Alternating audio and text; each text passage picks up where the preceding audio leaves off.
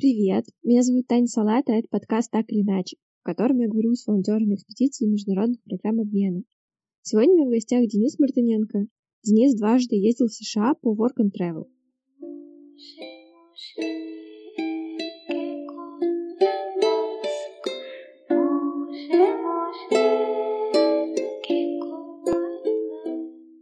Расскажешь для начала что-то про себя и про то, чем ты сейчас занимаешься, где ты учишься, Ну, я вообще уже закончил университет э, в прошлом году. ДГТУ закончил и учился на факультете медиакоммуникации и мультимедийной технологии. И работаю сейчас в диджитал-агентстве. Работаю там, получается, с сентября. Ну и вот по сей день занимаюсь этим. Помимо этого стараюсь путешествовать, куда это возможно. Вот два дня назад прилетел из Стамбула очень понравилось. Ну и в целом стараюсь, если есть такая возможность, куда-нибудь выбираться. А, ну, тогда это, наверное, в целом еще и ответ на то, почему ты решил брать волонтерство, то есть тебе просто казалось, что крутая возможность поехать куда-то. А, да, да, да. Ну, я хочу немного поправить тут. Это не волонтерство. Мы там работали не за бесплатно. Э, нам как бы за это платили. Вот, это программа, и она не по обмену, то есть э, эта программа просто поехать работать в другую страну. И эта программа подразумевает то, что если мы студенты высшего учебного заведения и очной формы, то мы можем воспользоваться вот такой возможностью поехать работать. А как ты выбираешь себе вид работы? Там есть какой-то сайт с вакансиями? Смотри, получается, я еду через агентство, которое находится в Ростове. Они мне предоставляют вот список возможных вакансий, которые я могу выбрать. Я выбираю какую-то, если не еще активно. Естественно, там есть вакансии, которые там разбирают буквально за несколько часов. Есть, которые там несколько дней, недель могут держаться. И далее прохожу интервью. В моем случае первый раз к нам приезжали именно в Ростов-на-Дону представители компании, которые, которых мы будем работать в Америке. То есть, ну, американцы сами приезжали к нам, а, проводили очное интервью в Ростове. Второй год они в Ростов не приезжали, потому что это уже была другая компания, там ну, в ходе об этом поговорим. Мы ездили в Москву уже на собеседование. Кто-то по скайпу проводит. Тем более вот в 2020 году, когда был коронавирус, те, кто успели получить визу, они поехали, потому что с Америкой границы не закрывали. А по программе ты платишь за, э, за билеты, визу и сервисный сбор? Да, мы платим, получается, да, верно, визы, сервисный сбор, билеты, и за саму программу. То есть, ну, она не бесплатная, она стоит денег. Там как-то было, по-моему, две с половиной тысячи долларов она стоит. Это не включая, это вот чисто за программу, не включая билетов и расходов остальных, короче, там виза, еще что-то. Но я могу сказать так, что вот первый раз я ехал по программе сначала лети, потом плати. Это такая опция есть, она там для ограниченного количества людей. И как бы я платил только за визу и за билеты, а остальное я все докидывал уже из Америки переводами. А второй раз э, платил сразу, и вот я могу сказать, что с учетом поездки в Польшу, где я получил американскую визу, с учетом того, что я там в Польше оставил много денег, у меня все вместе, короче, вышло 300 тысяч за всю программу, как бы, которая длится 5 месяцев. Туда входят билеты, деньги на первое время.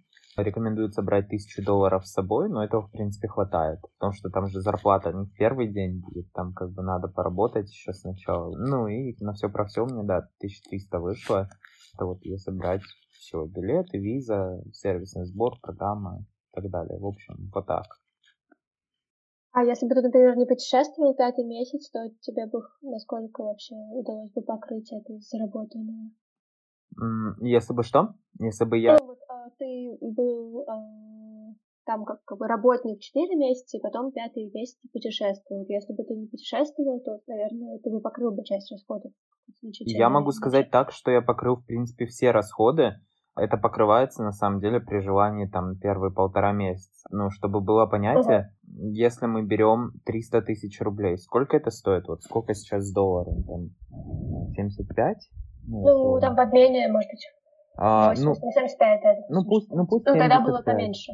Тогда поменьше, на самом деле, было. Ну, да, давай на 70 разделим. 300 тысяч. А, то есть это 4285 долларов. Чтобы было понятие, зарплата у нас была где-то ну, разное варьировалось, но вот мой максимум работы на двух работах у меня был 3000 долларов в месяц. За полтора месяца, учитывая то, что расходы там, ну, конкретно вот в моем втором случае, потом тоже подробнее об этом поговорим, а, были небольшие, и вот при желании программу там за полтора месяца купить всю полностью вообще вполне реально. И программа это чаще всего окупается полностью участниками, ну вот реально в большинстве случаев. А еще часть участников, помимо того, что они там закупаются шмотками, техникой и так далее, умудряется еще с собой деньги привезти. Эта история, конечно, не про меня, я с собой ничего не привез ни в первый, ни во второй раз, но зато я привез в оба раза два чемодана одежды, наушники беспроводные, путешествие у меня в первом году одно, во втором было два путешествия. В общем, там деньги как бы есть, и их вполне реально заработать, и вполне реально окупить программу, которая на первый взгляд кажется дорогостоящей. А, насколько понимаю, в Америке официанты получают не только зарплату, зарплата обычно вроде бы ну, относительно небольшая, хотя я посчитала на русские деньги, вот 3000 долларов, получается 210 тысяч в месяц, нормально для официанта. А, вот, но, я так понимаю, они получают чаевые еще, у вас там были чаевые? Ну, вообще официанты, да, конечно, в Америке, причем это у них такая культура, то, что они э, официантам очень много чаевых оставляют всегда. Ну, я там читала, что от 18% как минимум.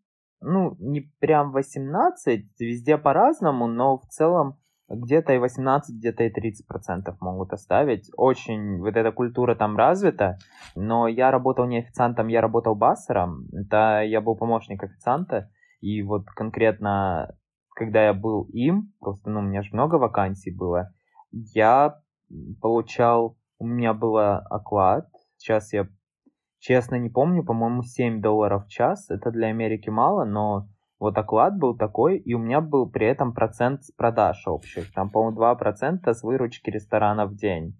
И в целом там выходило долларов 11-13, иногда и 15 в час. И работал я там не полную смену, я работал там с 3 часов дня до 10 вечера. А какой уровень языка нужен для того, чтобы поехать на программу, и строго ли это проверяется? Уровень языка вообще нужен где-то интермедиат, B1, B2. На практике идеально было бы, конечно, если бы это был бы уровень седьмого класса, то есть чтобы можно было рассказать текст about myself и понимать какие-то простые фразы, слова, чтобы могли взять хотя бы на должность, где не нужны сильные языковые качества, где нужно больше делать, чем коммуницировать. Но как бы были такие случаи, что люди ехали вообще с нулевым английским, вот слово совсем, я не знаю, как они получили визу, потому что интервью с консулом проходят полностью на английском языке. И как бы здесь такая грань есть на самом деле, что нужно как бы показать, что умеешь говорить, но не надо показать, что ты очень хорошо знаешь английский, потому что, опять же, зачем это все интервью с консулом, потому что есть вероятность, что мы там можем остаться, собственно, для этого визовые интервью и проводятся, и нужно показать, что ты не хочешь там оставаться. А если у тебя как бы очень хороший английский, то это показатель к тому, что ты там легко адаптируешься, и в случае чего ты можешь остаться там. Нелегально остаться, Там, на самом деле, в том-то и дело, что там можно и легально остаться, и это достаточно легко. У меня вот, в частности, две подруги остались. Как это делается? Ну, я вот знаю два метода, такие распространенные. Это смена статуса визы, то есть через адвокатов там меняется визовый статус, подаются документы. Какой визовый статус может быть? Нам же дается J1 рабочая виза, по которой мы можем работать официально. А менять можно либо на туристическую, либо на учебную. И на учебную визу многие меняют так, что не просто идут в английскую школу, потому что это самое простое, где учат ну, как бы элементарным вещам в плане английского с нуля, где особо напрягать мозги не надо платят деньги и как бы бесконечно обучаются, берут повторные курсы и так и остаются. Они пока в этой английской школе, а, они легально находятся на территории США. Ну и работают за кэш, то есть неофициально, пока не найдут себе там парня, девушку, кого-то еще, чтобы выйти замуж или жениться, вот, получить эту заветную грин-карту и впоследствии гражданство. Ну, в целом могу сказать, что Америка, она там многие остаются, многие остаются. Ну, мне кажется, ну, процентов 15 остается людей там. Ну, то есть я вот знаю, ну, человек 5-7 переживаний вот с двухлетков, вот кто остался именно. То есть это каждый раз создается беседа в Work and Travel, те, кто остаются, и как бы вот, и там обсуждают кто где, потому что коммуницировать надо как-то, но в большинстве своем, насколько я знаю, люди не жалеют о своем выборе, потому что как бы им достаточно легко там адаптироваться, и им там комфортно. А насколько ты там уставал? Насколько поняла, не очень уставал? На самом деле уставал, ну как? А, я могу сказать так, что первый месяц там, естественно, все проходит гладко, новая работа, ну, это как бы интересно, ты в эйфории, и на самом деле нет особо времени для усталости, много новых впечатлений, всего. Но потом, естественно, под конец очень устаешь, что первый, что второй год я уже мечтал свалить, мечтал отправиться в путешествие, это потому что тяжелая физическая работа, и она как бы забирает очень много энергии. Больше всего я уставал, когда я работал на двух работах. Я, то есть, в 6 утра просыпался, к 7 ехал на первую работу, до 3 работал, с 3 до 4 я как бы там перекусывал, принимал душ, и с 4 вот до 10 я работал на второй работе и тут же спать. И так снова у меня было полтора дня выходных всего лишь, и я так проработал то ли месяц, то ли полтора, я не помню уже умирал очень сильно, вот. Ну, потом мы уже переехали, я как бы, да, как бы, естественно, не работал, потому что и с одной, и с другой работы уволились. Ты рассказывал, что переехал из сельской местности Вирджинии в Колорадо, в город. Угу. И я так понимаю, что можно приехать и поменять работу по собственному желанию. То есть не то, чтобы ты обязался все четыре месяца в одном месте. Да, я могу так сказать, что вот конкретно тот спонсор и то агентство, через которое мы ездили, да, там можно. И, естественно, там причина должна быть объективной, но чаще всего жалуются на погодные условия и как бы нормально все. В общем, по факту это норм, но надо всех уведомить, чтобы не было проблем, потому что если просто, просто так берешь, уезжаешь, никому ничего не говоришь, терминация будет, то есть программу закрывают, и как бы, ну, ты можешь там, да, находиться, пока виза не истечет, все, но потом ты уже на будущее просто не примешь участие в таких программах, потому что история как бы плохая. Вот. Ну, а в целом, это реально, конкретно наше агентство разрешает. Знаю, что есть другие агентства, которые как бы не очень к этому относятся, но конкретно у нас, да, это наше право, мы имеем право сменить работу, если нам там условия позволяют. Главное просто четко уведомить их, четко предоставить новую работу, чтобы они ее одобрили, потому что тоже работа должна быть э, подходящая по work and travel. Но у нас как бы с этим проблем не было, все ок. Мы загружали достаточно вовремя и все принимали, никакой терминации не было у нас. Как так вышло, что ты два раза приезжал в Вирджинию, хотя в первый раз из нее уехал? Там легче найти программу? Второй раз не в Вирджинии был, я был в Массачусетсе, да. Первый раз я был в Вирджинии, в Вильямсбург. Мы там работали в Отокантри, аквапарк. А второй раз мы приезжали изначально, опять же, в Массачусетс. Это там был город Брюстер, там был Кейп-Кот, это гольф-клуб такой элитный. Ну и мы там работали, оттуда тоже уезжали. Я два раза, я что первый, что второй год, мы уезжали в Колорадо. Вот, мы туда переезжали просто все время. Нам там понравилось. Мы это люди, с которыми там познакомился? Не, мы изначально ехали э, туда компанией. Первый раз нас было трое, и там на месте в Вильямсбурге мы познакомились с тремя девочками. Они как бы из Ростова тоже.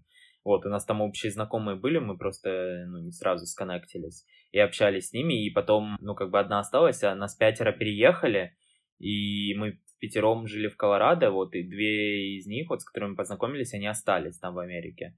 А второй раз, опять же, мы ехали компанией уже изначально из пяти человек сразу же, и потом еще вместе с одним человеком мы познакомились там из Перми, и вот мы в шестером потом держались вместе, при переезде переехали, путешествие у нас было совместное. А насколько вообще легко или сложно найти программу сразу для пяти человек? Или вы в разных местах работали? Не, на самом деле это вполне реально. Там вот э, есть, есть работы, где там пару вакансий, а есть такие, куда много, десятки человек туда устраивают, потому что как бы большая локация. Вот в Вильямсбурге, в аквапарке туда, ну, всех просто. Там вот мест там для всех место найдется. Вот. Там условия, конечно, не особо мне нравились. Там как бы зарплата для Америки даже маловатая, 9 долларов в час.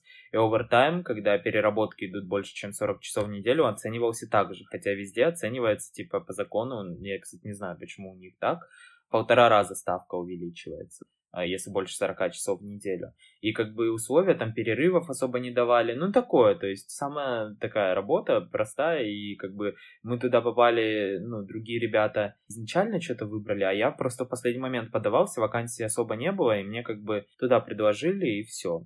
А второй раз, там тоже много людей было, работа была хорошая, на самом деле, вот в плане заработка всего. Ну, у ребят там были проблемы в других департаментах, то есть я работал в хаускипинге, это уборка, а они там в ресторанах, еще что-то, у них там какие-то терки были, проблемы, то у меня в целом все хорошо было, я за компанию уехал. На самом деле, вот так я жалею немного, что уехал, потому что у меня в плане там и денег, и в плане всего, у меня все было хорошо на самом деле. Вот, это вот если говорить про второй раз. Уехал, в смысле, в Россию, что не остался там жить? Не-не, типа переехал, ну, э, на работу новую в Колорадо. А, Второй да. раз уже, да. А в Россию то, что я переехал, ну, понятно, что в Америке мне больше нравится. Я периодически вспоминаю про то, как там было классно. Вот, но вот так вот на птичьих правах непонятно где работать, то есть на такой неквалифицированной работе, и непонятно, как там сложится жизнь. Ну, у меня в России не так все плохо, чтобы прям там оставаться, но если вдруг будет какая-то возможность, или я там грин-карту выиграю, или вдруг как-то работать смогу поехать туда, я поехал бы с радостью. Там среди работников были не только люди из России, там из разных стран были, да? Да, да, да, там преимущественно Европа, Китай, из Китая много, Ямайка была, если Европа брать, это больше как-то восточная. Вот э, была Польша, Болгария, Босния и Герцеговина, Македония, Сербия. То есть такие были Испания, Испания и Ирландия. Ну, как правило, Испания, там Ирландия, вот такие страны, которые там богаче, они едут туда ну, просто кайфовать летом. У них нет такой цели заработка. Вот, и, например, те, кто из стран победнее едут, они многие прям вот мы хотим привезти там денег в Россию, куда-нибудь еще, там, типа, к себе в страну, чтобы потом жить, потому что в Америке, как бы, в Америке уборщики зарабатывают столько, сколько в России там зарабатывают топ-менеджеры многие, вот, поэтому, поэтому вот так. Ну да, 210 тысяч, я не, знаю, сколько процентов людей в России зарабатывают 210 тысяч в месяц или больше. Да, понятно, что там цены другие, но они не настолько другие, как зарплаты. То есть разница между зарплатами и между ценами, то есть, ну, продукты там почти так же, как и у нас стоят. Там жилье дороже, это да, прям намного дороже жилье. Но опять же, если с кем-то снимать, там вполне норм выходит. И как бы одежда там дешевле, если вот так брать. Такси дороже, вот. То есть плюс-минус, но на ту зарплату, которую получаешь там, вполне можно больше себе позволить, чем на зарплату здесь, в России. Ну да, надо понимать, все-таки тоже зависит от штата. Да, от штата зависит, конечно. Вот э, в каждом штате своя минимальная зарплата. У них там есть законы просто, какая минимальная зарплата должна быть. То есть, если Вильямсбург это было 9 долларов, то есть, ну, это вообще ни о чем на самом деле. В Денвере это 12 долларов уже, а в Нью-Йорке это 15 долларов. Но, как бы в Нью-Йорке мы не работали, а, мы просто там были, ну, просто знаем, вот там, причем это недавно сделали, было 13 долларов, сейчас 15 долларов подняли. Ты говорил, что вы снимали комнату квартиру, как вообще все было организовано? То есть вы вообще по программе обязаны были снимать сами жилье, вам не предоставляли? Ну, как сказать? Не, есть вакансии, на самом деле, где и бесплатное жилье предоставляют. Такое тоже иногда встречается редко, но встречается. Но в целом нам просто помогают найти. Ну, первый раз, вот, допустим, мы ехали в Вильямсбург первый раз, там при вот этом аквапарке, еще чем-то, ну, все те, кто работники, у них там был кампус, ну, как лагерь, я не знаю, как это сказать. Трехэтажное здание такое, и с комнатами, где там четыре кровати у каждого, ну, и там у нас туалет в комнате, душ, ванна даже, достаточно комфортно. Неплохие условия были, там во дворах барбекю, трава, вот, э, ну, газон, как бы там волейбольная площадка, кухня общая, вот как бы так. Когда мы переезжали, мы уже сами искали. Второй раз нам просто кинули список лендвордов, это у кого мы можем квартиру снять, и мы сами им писали, договаривались, они знали, что типа они будут сдавать. Ну, они уже не первый раз так сдают, и как бы и все. Если вдруг какие-то заминки получались, Интракс как бы он срочно сам помогает, сам ищет, они как бы за это волнуются сильно, они в этом помогают достаточно хорошо. Что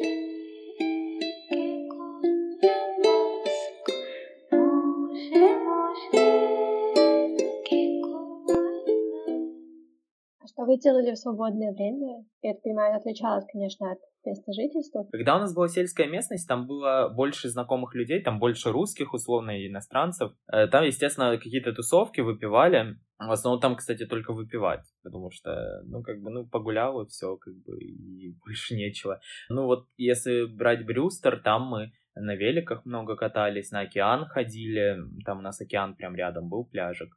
Вот, там купались. Понятно, что это надоедает потом. Ну, это да, это не город. Как-то ездили в церковь, типа нас знакомили там между собой, кормили, ну, такое вот что-то было. В городе, естественно, получше. Там можно было просто хотя бы в город ездить, просто гулять. Ничего не делать, гулять, там куда-нибудь зайти поесть, на самокатах электрических кататься. Ну, и также ходили на тусовки всякие, музеи ходили, еще какой-нибудь движ искали. То есть, ну, как городская жизнь были ли какие-то сложности с тем, чтобы общаться с местным населением, там, ходить в магазины в языка? Ну и честно, у меня не особо они были, потому что у меня как бы язык такой хороший уровень достаточно. То есть в плане разговорном у меня грамматика, да, она как бы хромает. Разговаривать, понимать у меня как бы получалось. Я со школы его еще учу просто. И в целом они там понимают тебя, потому что Америка — это страна иммигрантов, там столько разных акцентов, диалектов и так далее, и иммигрантов в целом. То, что там с полуслова, там даже если как бы на пальцах объяснять, поэтому... Ты, получается, оба раза, когда приезжал, каждые два года, четыре месяца сначала работал, потом пятый так уже просто путешествовал, потому что позволяло делать визы. И ты был в Нью-Йорке, Массачусетсе, Вирджинии, Колорадо, Неваде, Калифорнии, Теннесси, еще, кажется, где-то, да?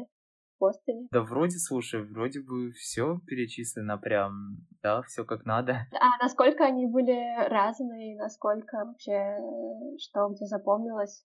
Что где понравилось и не понравилось? Если по порядку идти, то куда мы приезжали? В Нью-Йорк. Ну, Нью-Йорк это, понятно, это столица мира, как называется. Там очень много, очень много людей разных. Очень такой движниковый город. Концентрация людей сумасшедшая просто. Все куда-то идут. Очень такой быстрый ритм жизни, быстрее, чем в Москве, на мой взгляд.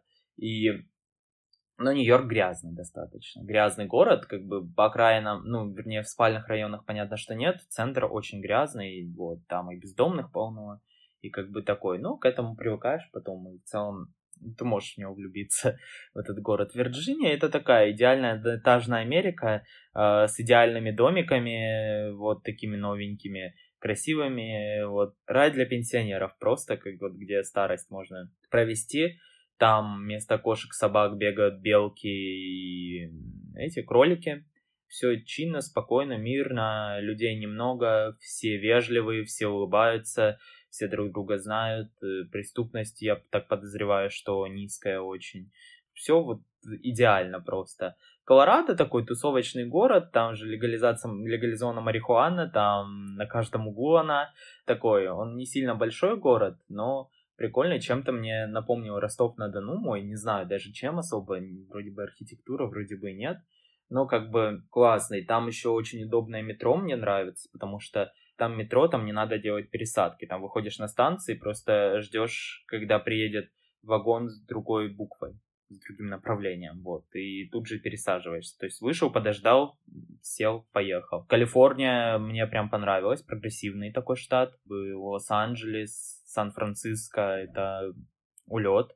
Единственное, Сан-Франциско очень дорогий, дорогой, самый дорогой город, где я был. Даже вот Нью-Йорк не такой дорогой, и Калифорния в целом дороже. Ну и там все модные такие, все, ну как бы такая самая современная, наверное, часть Америки. Невада, где Вегас, ну там в основном казино, горы там классные есть, я знаю, вот, и как бы, и там налог низкий, кстати, Невада недорогой штат, кажется, что там Вегас, вот, а там за счет казино, как бы мы смотрели дороговизну штата чаще в сигаретах. Я как бы не курю, но у меня друзья курят, а там цены на пачки сигарет везде разные. Где-то может быть на одну и ту же пачку 12 долларов в одном штате, а в другом 6. Вот, как бы вот так оценивать надо. Бостон, Массачусетс, Бостон это идеальный город, он очень чистый, ну достаточно вот прям чистый. Там вот почти меньше бездомных, по крайней мере, чем в других штатах. Очень классная архитектура, и он такой вот европейская Америка чистая. Прям классно. И Массачусетс такой прогрессивный штат очень. И там прикольно, там было бы неплохо жить на самом деле. И Теннесси, Теннесси такой, вот где мы были, Э, честно, для жилья не особо хороший. Ну, там реднеки в основном, это реднеки, это такие, как Дудова переводится, деревенщины. Такие типичные сторонники Трампа, не сильно образованные, ну, менее образованные люди там, прежде всего, сконцентрированы. Ну, я как бы это не особо заметил, я там был неделю всего, а другие ребята говорят, что, типа, не очень там. Вот, в плане... Ну, сторонников Трампа. Ну да, да, да. Вот, ну такие радикальные.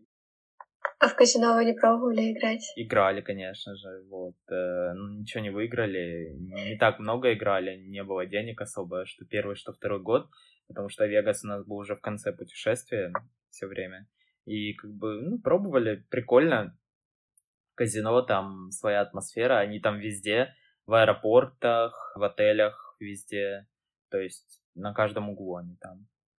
А как вы перебирались из штата в штат и по городу? На чем?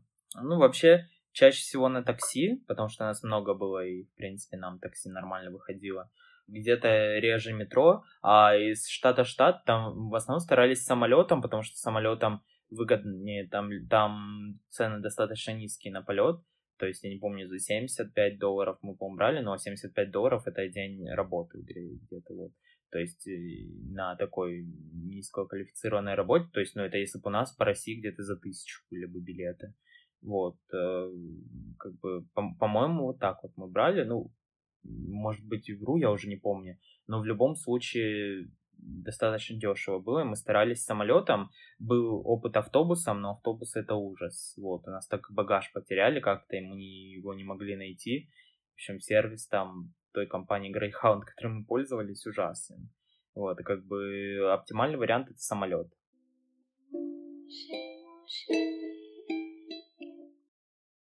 Ну, я так поняла, ты такой общительный человек, и тебе было комфортно быть все время с людьми, или было такое, что не хватало личного пространства?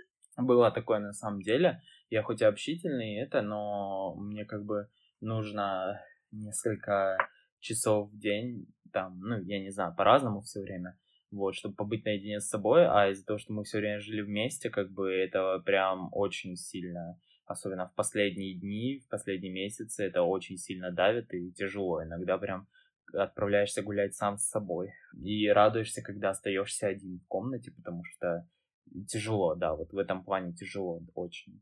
Не было каких-то конфликтов? А, были, конечно, ругались все, особенно в Денвере, и что первый, что второй год ругались, да. А на, на какие темы обычно? Ой, да. Бытовое больше? А, да, да, бытовое на самом деле больше, типа, вообще мелочи, просто ни у кого не было личного пространства особо, это многих, наверное, на многих это давило и выплескивали в самых неожиданных моментах это.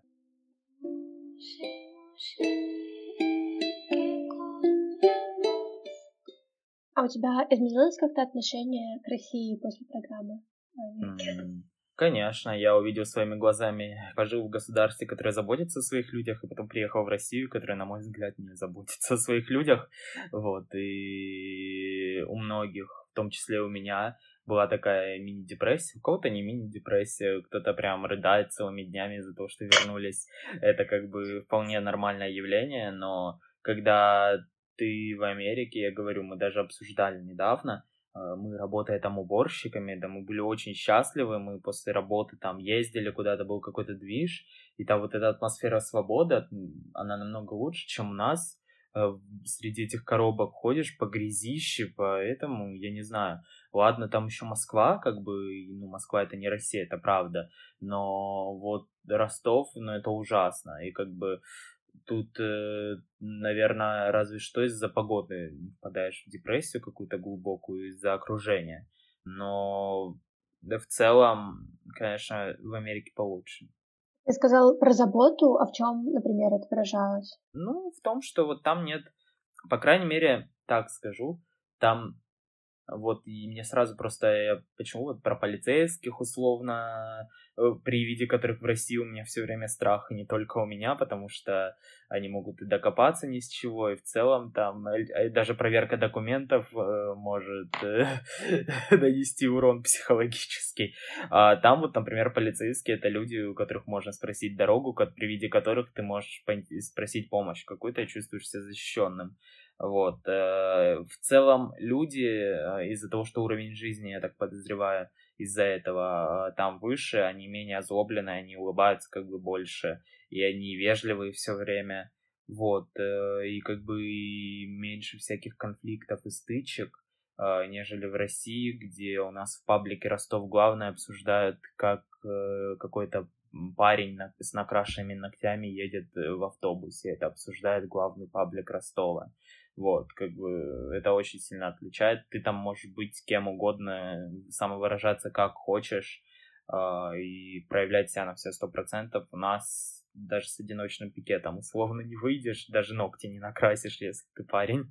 Вот, э, как бы все в рамках очень сильно. А про заботу со стороны государства, зарплаты, уровень жизни, качество медицины той же, хотя мне там не доводилось обращаться, но в целом у меня у подруги, вот она, которая осталась, у них там есть страховка, и она бесплатно может провериться на все раз в год в целом вот э, сервис. Есть моменты, которые в России лучше, даже, наверное, в Москве, я бы сказал бы. Это метро больше понравилось, э, индустрия еды, именно вот не сервис, а именно сами блюда, сами вот эти вот рестораны, кафе, мне больше нравится в России, на самом деле. Почему больше нравится в России? Еда как-то лучше, вот там оно, я не знаю, единственное, мне кажется, знаешь почему? А, вот химозное какое-то, сахарное, вот такое вот есть, но мне кажется, это из-за того, что мы брали в супермаркетах, и мы не особо разбираемся. Мы брали самое дешевое, как бы, часто, просто надо было нам чуть нахвататься опыта. Хотя вот что касается фруктов, ягод, это там намного дешевле, намного лучше. И это доступно было везде. У нас как бы не так, до сих пор не так. Почта лучше там развита, то есть ссылки вовремя доходят, и их просто оставляют под квартирой, их никто не забирает. И очень быстро. У нас это, к сожалению, не так. Ну, много вот таких вот моментов, которые могут на первый взгляд даже показаться мелочью, но эти, из этих мелочей складывается наша жизнь. Ну и плюс э, во время пандемии повыплачивали многим дотации достаточно высокие на самом деле. Так что там как-то чувствуешь себя человеком больше, наверное, даже, чем в России. И в Нью-Йорке безопаснее себя чувствовать, чем в Ростове, в своем городе. Да, звучит как чувство именно безопасности, какой-то расслабленности, что в России ты все время напряжен, как будто бы, а там как будто бы более... Ну да, есть такое. Естественно, это связано с уровнем преступности, несмотря на то, что относительно западных стран Америка как бы там повыше уровень преступности, там еще и легализовано оружие, как бы да, в какие-то моменты бывает страшно ночью на улице, когда видишь какую-то компанию, и там бывает, да, и людей стреляют, естественно, все дела, но как-то, я не знаю, все равно, вот, у нас стычек никаких не было, в России это у меня было чаще, какие-то моменты, вот, особенно раньше, если ты там выпиваешь где-то в гостях с друзьями компании, потом вы куда-то выходите или там рядом с клубом, обязательно появляются какие-то люди, которые там что-то дай сигаретку и что-то начинают там учить тебя жизни, что-то вот на хвост падают и все. Там такие бывают э, люди, но они, типа, если появляются, они наоборот, типа, спрашивают, ой, откуда вы, прикольно, типа, ну, они могут присесть на уши, но в хорошем смысле, тоже иногда это назойливо, но это не, не так опасно. А там и полиция, насколько я знаю, приезжает вот буквально моментально. Вот, а у нас как бы только если убьют, будешь что-то делать. В этом плане там намного лучше, конечно.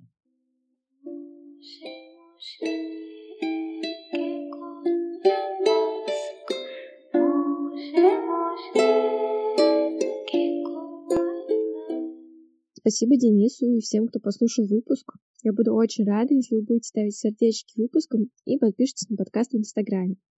Аккаунт латиницей иначе или так в одно слово без подчеркивания.